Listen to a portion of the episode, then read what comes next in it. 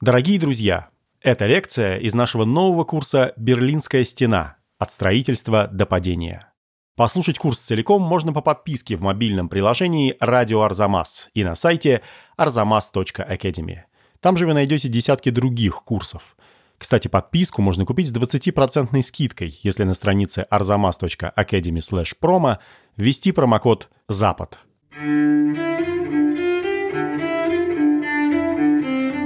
Арзамас представляет курс Татьяны Тимофеевой «Берлинская стена. От строительства до падения». Лекция четвертая. Как немцы поняли, что они один народ.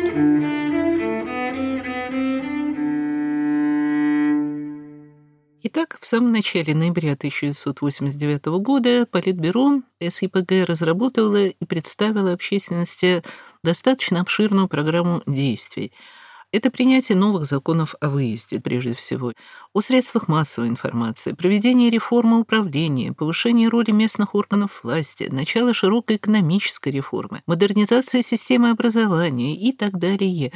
Понимаете, в сентябре это было бы прекрасно. Я думаю, что на ура было бы воспринято даже в октябре, в начале октября, а в ноябре это было мало. Эта программа не убедила никого. Прежде всего, широкое оппозиционное движение, вот этот народный вал, это движение выдвигало уже более радикальные требования с каждым днем. И в первую очередь то, что СИПГ ну, просто не могла сделать, не разрушив систему всю, требование отказа СИПГ от монополии на власть, отмену статьи Конституции об этой монополии. То есть это крушение всей политической системы ГДР, и СИПГ на это не была готова. Буквально пара месяцев была эта разница во времени. За эти пару месяцев протестное движение ушло далеко вперед. И подтверждением того, что СЕПГ не способна на глубокие реформы, стала как раз публикация 6 ноября, пока в проекте, нового закона о выезде. Вы знаете, социалистическая фразеология, лексика насколько я помню, изобиловала круглыми, красивыми фразами. Не всегда можно было понять реально, что за ними стоит для обеспечения свободы, существования и так далее. Неясные очень формулировки и бюрократические правила, поскольку все равно надо было подавать заявление на выезд, и в конечном счете оно должно было как-то решаться официально. Это все вызвало опять волну возмущения, то есть не об этом опять-таки мы просим. Свобода выезда. Хотя, с другой стороны, ну как, нельзя же ездить по миру без документов. И, собственно, политбюро, а там были в основном пожилые все-таки люди, Эгон Крэнс, по-моему, одним из самых молодых был, Политбюро сделало вид, что услышала критику, ну, надо заняться редакцией закона. И вот этой редакции и в конечном счете принятию закона посвящалось обсуждение на заседании 9 уже ноября.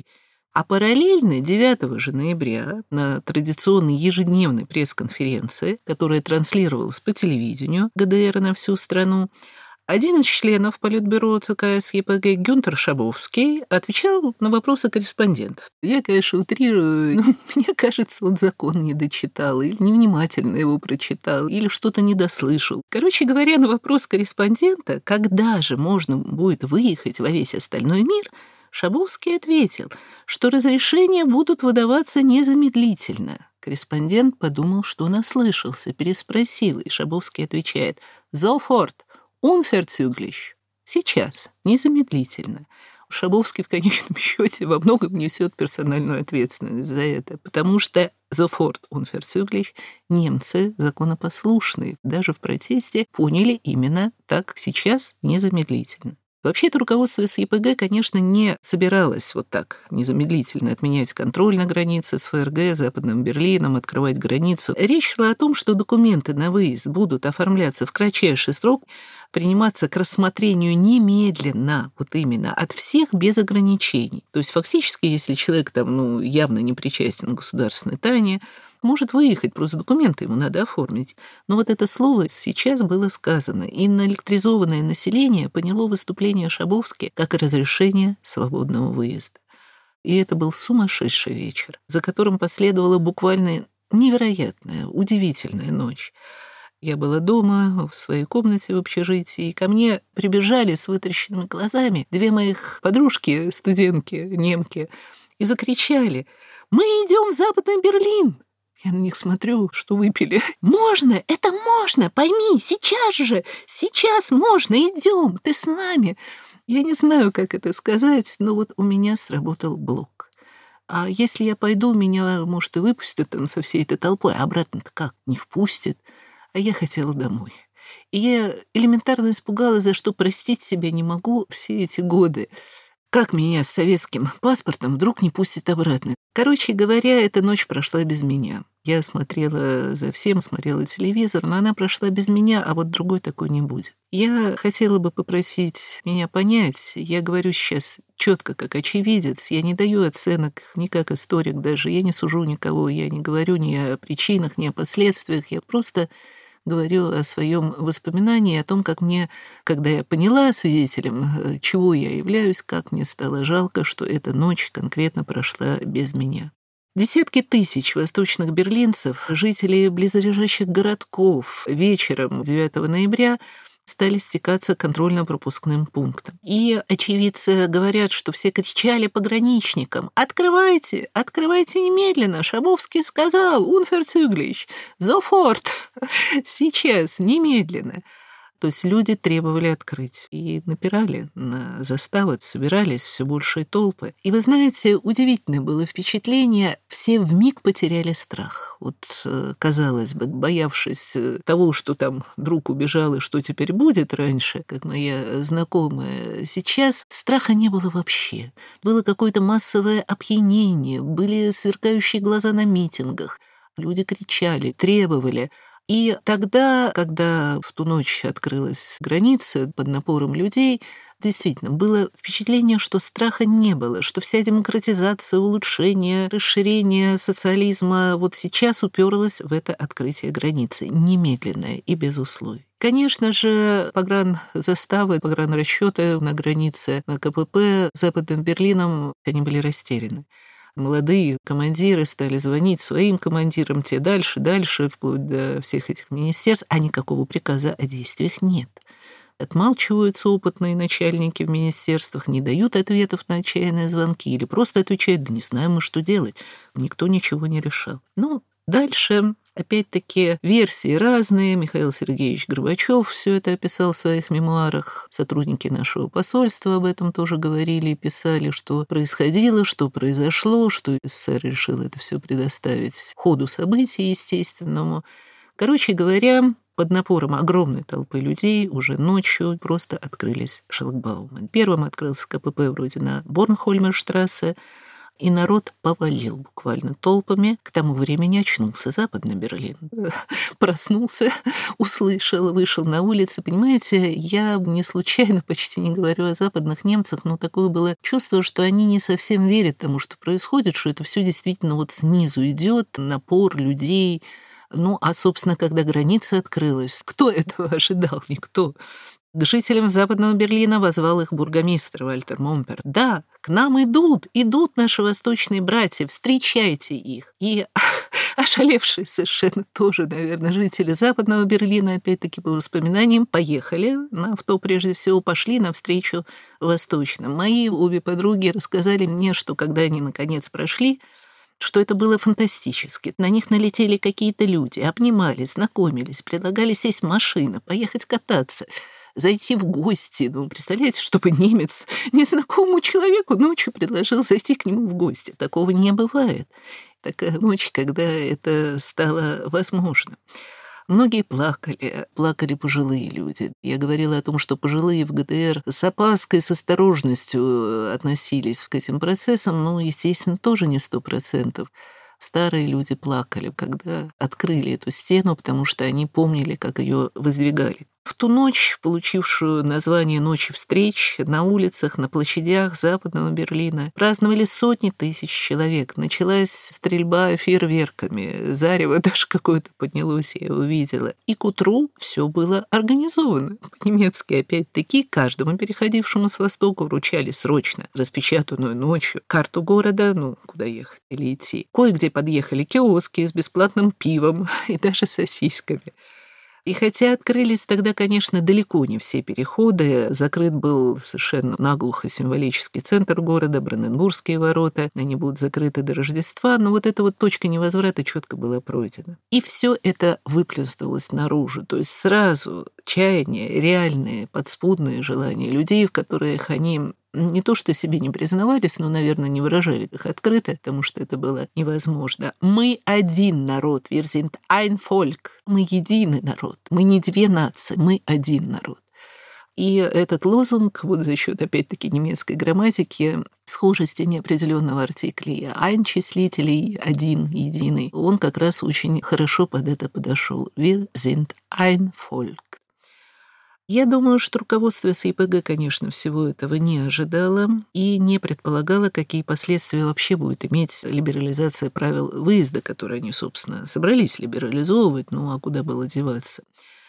До западных границ, конечно же, было многим далеко, трудно добираться, хотя та ночь была сумасшедшая по воспоминаниям уже не только в Берлине есть. Воспоминания кассир на вокзалах Восточной Германии по всей КДР, которые тоже ночью, там круглосуточные кассы, вообще с круглыми глазами смотрели на людей, кинувшихся к ним и требовавших немедленно, унферсюглич, продать им билет на западную границу, а еще лучше до Кёльна, до Франкфурта, до Мюнхена.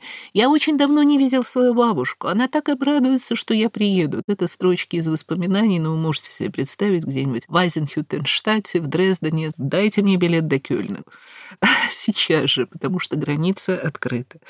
Ну, показателем вот этой волны, этой вот цунами является следующая цифра, что в течение первых двух недель Западный Берлин, он был ближе всего, посетили более 13 миллионов восточных немцев. Вы мне скажите, как это при населении в 16 миллионов? Это невероятно. Может, кто-то ходил каждый день или два раза в день, и их считали вместе, вот я думаю, наверное, так было. Но, тем не менее, это была огромная толпа, вал буквально. И громадное большинство из этих людей никогда не было на Западе. Их действительно встречали, возили, кормили, поили. Эта праздничная эйфория, она сделала свое дело. Сравнение вольное, опять-таки, невольное условия жизни стало шоком стало вот конечным пунктом. Мы хотим ФРГ, мы часть Германии, мы хотим тоже жить так. И события открытия стены стали, конечно, поворотным пунктом и в развитии общественно-политической ситуации ГДР, и вообще в Европе, в германо-германском вопросе, во всем мире. Часть оппозиции ГДРовской по-прежнему выступала за демократизацию в рамках социализма, за сохранение ГДР. Кстати, чем быстрее поезд германского единства набирал ход, тем активнее слышались эти голоса. Как бы нам не потерять то хорошее, что у нас есть. Но эта позиция нашла отражение в воззвании «За нашу страну», подписанном рядом уважаемых известных представителей такой вот полудиссидентской или даже диссидентской творческой интеллигенции, писатели Криста Вольф, Стефан Хайм и другие. Но большинство населения уже не поддерживало этот призыв. То есть экономические, да и политические условия, многопартийность, на официальном уровне поддерживаемая демократия, условия жизни ФРГ — стали притягательным образцом. И они стали решающим аргументом в пользу объединения, особенно у молодежи. Автоматически подразумевалось, да, раз они так сильно хотят воссоединения, раз они так вот искренне с открытой душой идут на Запад, особых проблем не возникнет. Все будут равно хорошо жить, радоваться единству. Запад тоже рад, действительно были рады, особенно в Западном Берлине, это понятно. Их стена окружала прежде всего. К тому же на историческом опыте тяжелых событий 56 года в Венгрии, 68 в Чехословакии был сильный страх, что как бы то ни было каким-то образом, хотя уж непонятно каким, всевластие СИПГ вернется, что все будет реставрировано. Ну, во всяком случае, страх перед насильственным поворотом событий и перед военным подавлением вот всего этого он был, и еще больше усиливали его, собственно, сообщения из других стран, допустим, происходящее тогда в Румынии, где падение коммунистического режима было отнюдь не бескровным. Но страх этот был разносторонний, страх потерять то, что имеем, страх того, что не пойдет дальше вообще, вернется как-то на круге своя, но он уже не замедлял ход, то есть бесстрашие преобладало над страхом.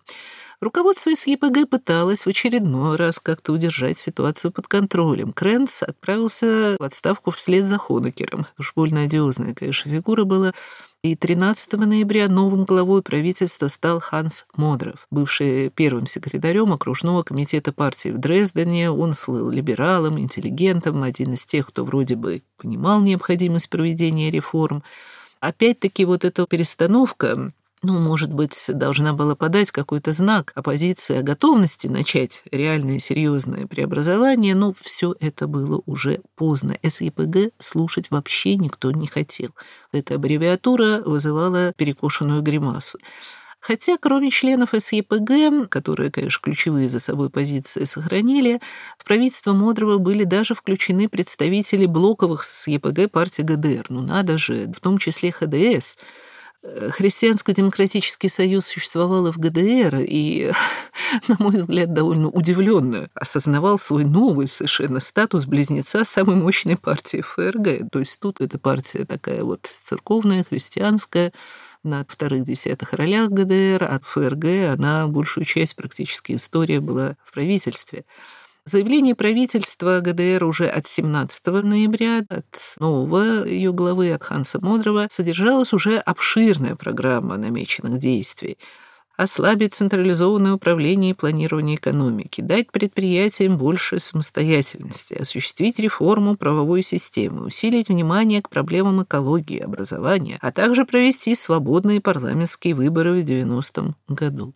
Вот мне скажите, кто это услышит? Какие реальные практические шаги тут намечены?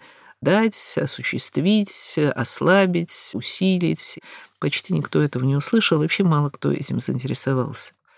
Требования скорейшего воссоединения с ФРГ гипнотически воздействовали на людей. Мы хотим в Германию, на нашу историческую родину. А ФРГ тоже параллельно, наконец-то, тем более на высшем уровне, поверили в реальность происходящего. Это действительно точка невозврата крушения стены, и свой шанс упускать тоже не собирались. Но не они же должны присоединяться к ГДР. На основании 23 статьи основного закона ФРГ, всегда оставлявшей возможность германским землям по каким-то причинам, отторгнутым от ФРГ, вернуться в единую Германию, так вот, ГДР должна присоединиться к ФРГ, народным решением, что называется. Немецкий язык очень точный и определенный. Я думаю, стоит сказать, почему Конституция ФРГ называется не так, как у всех, не «Verfassung» в немецком языке Конституция, а «Grundgesetz» — основной закон. Да все потому, что ФРГ раньше образовалась ГДР и уж никак не хотела на себя оттягивать в столь важном для немца юридическом плане вину за германский раскол. Поэтому не Конституция Германии была принята в ФРГ еще в мае 1949 года, а Grundgesetz – основной закон, который не может быть Конституцией, потому что нет единой Германии. Но там была вот эта 23-я статья, которая всегда являлась поводом для обвинения в реваншизме, что любые германские земли, находящиеся за пределами в силу каких-то исторических условий, особенности могут заявить о своем желании вернуться в ФРГ и без всяких условий. Все это побудило западногерманское правительство канцлера Гельмута Коля незамедлительно, хотя и не до конца откровенно, определить свою позицию. 28 ноября 1989 года федеральный канцлер выступил в Бундестаге с речью, получившей название «Программа 10 пунктов». ГДР существует по-прежнему признанная договором с э, ФРГ, как суверенная страна. Поэтому что за программу-то для другой страны, обладающей суверенитетом, может выдвинуть очень демократическая, очень толерантная передовая Западная Германия. То есть создавать видимость даже давления на ГДР в вопросе воссоединения страны ФРГ было нельзя. Поэтому в программе было обещано оказать ГДР финансовую и экономическую поддержку при условии проведения демократических реформ. Конкретно речь шла лишь четко о ликвидации политической монополии СЕПГ и проведении свободных выборов, создании демократически правовых основ государственного общественного порядка, отказе от планово-бюрократической модели экономики и ее переходе на рыночные механизмы. Но извините, а что тогда осталось бы от системы ГДР при переходе на рыночные механизмы? Десятый пункт программы предусматривал возможность создания конфедерации двух государств и восстановление государственного единства Германии предполагалось в рамках процесса европейской интеграции. Причем о том, сколько времени конкретно займет этот процесс, в программе Коля даже не говорилось. Я уже сказала, что это все не до конца откровенно, поскольку Гельмут Коль в такой излишней мягкости явно его не упрекнешь. Гельмут Коль сам говорил, что надо использовать такой шанс. Все, воссоединение. На официальном уровне он, конечно, выражал гораздо более поначалу тогда осторожную позицию, но был очевиден совершенно переход ФРГ от роли заинтересованного наблюдателя на позиции активного участника событий в ГДР и даже с позиции наставника. Что надо делать, ну и кто за это будет платить в конечном счете, это тоже было очевидно. Опять-таки вернусь к тому, что происходило в Берлине на моих глазах. Даже не политические вот эти формулировки сыграли, на мой взгляд, как историка повседневности, решающую роль. В этом процессе скорейшего желания воссоединения оно действительно было. Буквально в тот же день, 28 ноября, когда Коль выступал в Бундестаге, наступает каждый год в Германии самое радостное семейное время. Это месяц перед Рождеством, это Adventszeit, Выбор подарков, все мило, все красно в золотом цвете, скидки, распродажи. Всем восточным немцам, от старца до сущего младенца, кто в этот период посетит Западный Берлин или ФРГ, были обещаны Западной Германии приветственные деньги, бегрюсенсгель. Один раз по 100 марок на человека. Ну, понятно, если человек перешел границу, то как-то ему надо куда-то поехать, скорее всего, что-то покушать, вернуться как-то. Не у всех есть родственники, знакомые далеко, естественно, связи семейные уже разрушены. Ну, короче говоря, вопрос денег действительно стоял очень остро. Менять их можно было, но курсы там были принудительные в ГДР, и в ГДР такого количества валюты не было. ФРГ тоже сложно, курс совершенно другой. Короче говоря, вот один раз по 100 марок на человека. Пришел там, допустим, с семьей с тремя детьми, а это вовсе не было такой уж редкостью даже в ГДР, получи на пятерых человек 500 марок. Это очень большая сумма. А если бабушку с дедушкой, которые, конечно, хотят тоже увидеть Западный Берлин, каким он был когда-то, походить там, не знаю, или даже в инвалидной коляске поездить по тем местам, где они были, в чем-то смешно, очень понятно, и в конечном счете грустно было наблюдать Берлин вот в эти дни перед Рождеством. Я пыталась работать на фоне всего происходящего. Я ездила в библиотеки, ездила каждый день в город с утра. Я жила фактически в пригороде два раза в день. Вместе со всеми я переживала коллапс. В электричку деловито загружались вплотную, стараясь не смотреть друг на друга. Московский час пик, я думаю, даже в сравнении не идет. Были очереди на платформах перед дверьми, и это все-таки уже была зима, начало декабря. Поэтому детей, младенцев, на них что же по 100 марок, везли в колясках больших этих ГДРовских знаменитых под нам хорошо известными, желаемыми, высокими такими пуховыми одеяльцами детскими. Это было утром, все спешили на пункты прохода, там еще надо было очередь отстоять, мобильное отделение банков, которые оперативно развернули буквально на бывшей границе. И в конце дня вся эта лавина откатывалась обратно, поскольку ну, не тратить же деньги на ночлег. Но в коляске малыш уже не ехал, он болтался в рюкзачке, а на этом пуховом одеяльце, мне как-то это запомнилось на всю жизнь, торжественно возлежал японский телевизор. Или музыкальный центр, или видеомагнитофон, или и то, и другое, и третье, смотря какая семья ехала. Ну, что сказать, Западный Берлин был, конечно, самым комфортным окном в этот мир потребления – Такие сцены я наблюдала буквально ежедневно весь декабрь, и казалось, что вся ГДР тогда сходила в Западный Берлин, еще недавно изображаемым враждебным наростом на теле ГДР. Хотя далеко не вся. Ну вот э, из грустных воспоминаний моих могу сказать, как я тогда прекратила общаться, потеряла свою гестемутер с 81 года, когда я впервые, как член поезда дружбы, в Дает комсомол посетила ГДР, что определило мою жизнь. Я поддерживала с ней отношения. У этой женщины у нас э, детей тогдашних подростков меня разместили, хотя я не знала ни слова по-немецки, общались мы с ней жестами тогда в 81 году, потом уже вернулась, мы разговорились, писали друг другу. Она была старой коммунисткой, фанатично верящей в СЕПГ, в социализм в ГДР. Человеком достаточно сложной судьбы, и она не только не сходила в Западный Берлин, но когда я ей стала наивно достаточно рассказывать о том, что мне говорят мои подруги, а я тоже боялась идти в Западный Берлин, поскольку не понимала действительно документальные отношения. У меня был советский тогда паспорт, она сначала холодно это все слушала, потом буквально обрушилась на меня. Как ты можешь радоваться? Ты русская, ты должна вообще чуть ли не в трауре все эти события воспринимать. Ну, я была молода, я руководствовалась во многом личными впечатлениями. У меня было много друзей, которые все горели желанием и воссоединения, пойти в Западный Берлин, увидеть. В конечном счете, честно и откровенно, мне казалась дикой ненормальной ситуация, когда по городу эта стена проходит. Когда люди разделены, а мне мои друзья опять-таки рассказывали, как к ним там иногда, очень редко приезжает плачущая буквально бабушка, говорит, как вы выросли, внучатки, из Западной Германии привозят много шоколада, и как они эту бабушку тоже хотят увидеть. Короче говоря, она мне не простила того, что я не осуждаю то, что происходит, и мы с ней перестали общаться, инициатива исходила, конечно, с ее стороны, то есть не только были обретения, новые знакомства, но были и достаточно существенные потери.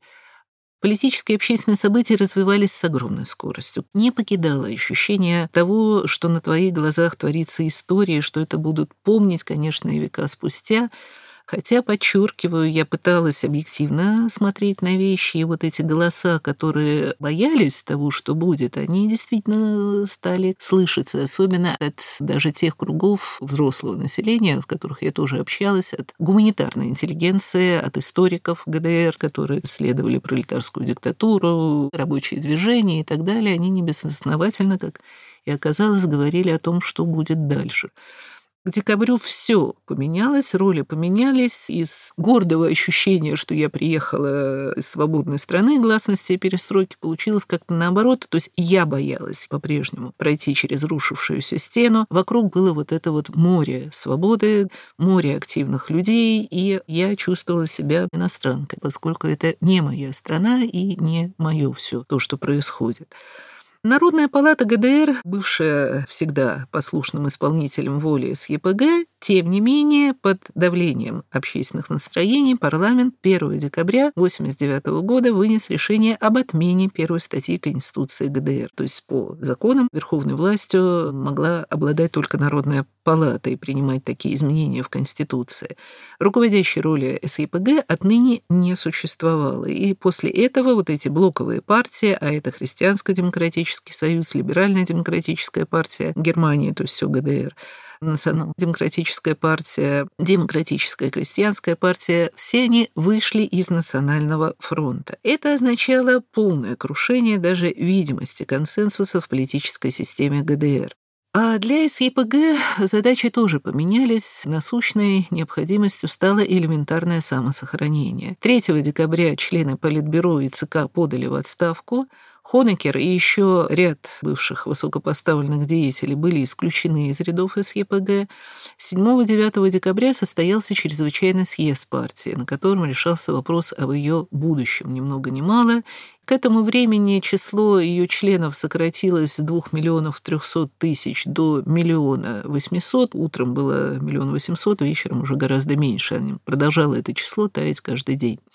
Смятение, разочарование многих рядовых членов партии ежедневно становились ведь известны все новые факты о коррупции, злоупотреблении со стороны партийных функционеров разного уровня – Самым больным вопросом был вопрос о Штазе, об его роли в ГДР, о том, что партия это все поддерживала и таким образом контролировала обстановку. Так что после острых дискуссий делегаты приняли решение, как им, наверное, казалось, кардинальное. О новом названии из ИЗИПГ образовалась ПДС – Партия демократического социализма а ее председателем Ханс Модров уже был недостаточно либерален и реформист – был избран берлинский адвокат Грегор Гизи. Это мало кого воодушевило, опять-таки, люди даже смеялись. Социализму поздно учиться быть демократическим. Вопрос-то стоял не только и не столько о демократии, поскольку надо было как-то решить вопрос и удержать по возможности огромное имущество партии в своих руках, недвижимость, институты, издательства – С новым реформаторским руководством СЕПГ ПДС, ПДС уже будем ее называть, хотела сохранить определенное хотя бы влияние на политические процессы. В стране, кстати, это ей в какой-то степени удалось. Уже на мартовских выборах, первых действительно свободных выборах и последних выборов в истории ГДР, ПДС, по-моему, завоевал около 16%. Это было достаточно много. Пока выборы проходили отдельно по западным и восточным землям, но нельзя было сразу с точки зрения демократической ФРГ проводить общегерманские выборы, поскольку западно-германские партии не имели массовой базы на Востоке, а восточные партии не имели массовой базы на Западе. И при существующем цензе парламент ФРГ 5%, ну, это было бы неравноправно, наверное, на единой территории общие выборы проводить, поэтому первые общегерманские, во всяком случае, случае выборы проводились по отдельности. И ПДС и тогда сумела удержать влияние так, чтобы пройти в Бундестаг. Во всяком случае, достаточно долго эта партия занимала серьезные позиции в восточных землях. Подчеркну, ГДР вовсе не для всех была диктатурой, и социализм в глазах многих людей имел шанс на поправку, на какое-то э, реформирование. То есть опасения и даже протест некоторых восточных немцев, коммунистов, вот таких, как моя гостевая мама, в основном старшего и среднего поколения, против набиравшей скорость темпов воссоединения, в котором ГДР как государству не оставалось места и не оставалось места многим ее социальным завоеваниям, все это начиналось. То есть работа было потерять страшно наиболее дальновидным, которые понимали, как это все может произойти. Социальные блага, вообще заслуженное место в обществе для какого-нибудь профессора обществоведения и научного коммунизма – в конце концов, ну, давайте уважать людей и ориентиры, в которых они были воспитаны. Они летели, ломались, и молодежь кидала старикам в лицо обвинения буквально в том, что они взяли этот курс, и по их вине в 40 лет немцы были разделены. Это все было очень субъективно, очень тенденциозно в тот период, но волна народного единства, она все-таки преобладала. И даже сейчас при наличии так называемой остальгии, при том, что это действительно явление в повседневной жизни ФРГ, что остальгируют по Востоку, по ГДР, те, кто там был рожден и помнит только хорошие своей молодости. При всем наличии этой ностальгии, по материалам, опять-таки, общественных опросов, малое количество людей хочет, тем не менее, реально вернуться в ГДР. Большинство восточных немцев это все не понимало, то есть закрыв глаза, сжав зубы, не думая ни о чем, воссоединиться как можно скорее, чтобы, ну, понятно, не только жить реально с японским телевизором каким-то образом волшебно, очутившимся в твоей квартире, которая по-прежнему твоя, но, понимаете, все-таки приобщиться и к политической системе, которая выглядит более, скажем так, демократической, более народной, в которой учитывается твое мнение, очень сильно приветствуется то, что ты хочешь воссоединиться и громко об этом говоришь. Я видела, как радуются люди, как надеются мои, прежде всего, ровесники на иное будущее – то, что рушился весь этот мир, который строило тогдашнее большинство все-таки населения ГДР, что оно вскоре почувствует себя во многом выброшенным, молодежь мы тогда не до конца понимали. Я до сих пор все-таки не принимаю слов о том, что мы, русские, теряли все, что завоевали, немцы стали другими, прошло много лет. Короче говоря, время шло к Рождеству. Бранденбургские ворота все еще были закрыты, как символ. В неприкосновенности возвышалась за ними стена. Во многих местах, в других делались дырки, там люди просто вот тоже как символ прорубали ее пробивали эту бетонную стену, уже не следила за этим полиция, а Бранденбургские ворота неприкосновенны. Подойти к ним, пройти через них ничего нельзя. И, на мой взгляд, одна из основных достопримечательностей города тогда приобрела роль символа окончательной свободы. Бранденбургские ворота надо открыть, тогда стена действительно будет открыта. И каждый день с западной стороны у стены, не боясь теперь ничего, собирались люди, восточные и западные берлинцы, и скандировали «Die Mauer muss weg! Die Mauer muss weg!» «Стену долой!» Именно применительно к этому месту. И это произошло ближе к Рождеству, к Новому году. Я была там 31 декабря когда уже все было свободно, и помню, как люди трогали руками колонны Бренбургских ворот, улыбались, шли через них э, впервые за много лет. У стены стояла толпа. Дотронуться до стены было гораздо сложнее, чем до ворот — там было много людей с молотками, и они с улыбкой друг другу их передавали. Можно было взять молоток и своими руками отбить кусок настоящей берлинской стены. Что я и сделала. И поскольку я на истфаке археологию изучала, я вспомнила, что самое ценное — это край горшка, то есть такой профильный край. Я отбила себе профильный кусочек стены с краю, который тоже теперь показываю своим студентам. Потом мы взобрались на стену, я даже не помню, честно говоря, как. Мы танцевали на ней, веря, что все худшее в мире навсегда позади. Очень было приятно, когда незнакомые люди, слыша мой акцент, естественно, спросив, откуда я, из Москвы, из Советского Союза, они тут же начинали, без исключения, улыбаться, хлопали меня по плечу, говорили «Здорово! Русским спасибо! Как хорошо!» Горбачев помог, Горбачеву спасибо и так далее. Вот таким пришел новый 90-й год, год германского единства, когда невозможное стало уже реальностью, хотя сложной реальностью, не без серьезных испытаний для моих друзей, для всех восточных немцев.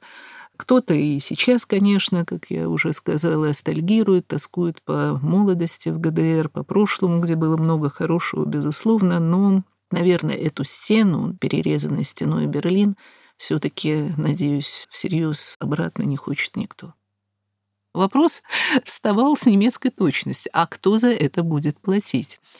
ФРГ действительно пришлось платить, в частности, на жителей западных земель, причем э, совершенно без различий каких-либо, всех, кто какой-то вообще элементарный доход получает, неважно, какой национальности, из какой страны, даже иностранцев, кто живет в западных землях и получает какой-то доход. На них был наложен налог солидарности, который они платили вплоть до 20 по-моему, года, серьезно, и сейчас этот налог тоже платят, но наиболее состоятельные люди, то есть там установлен определенный порог.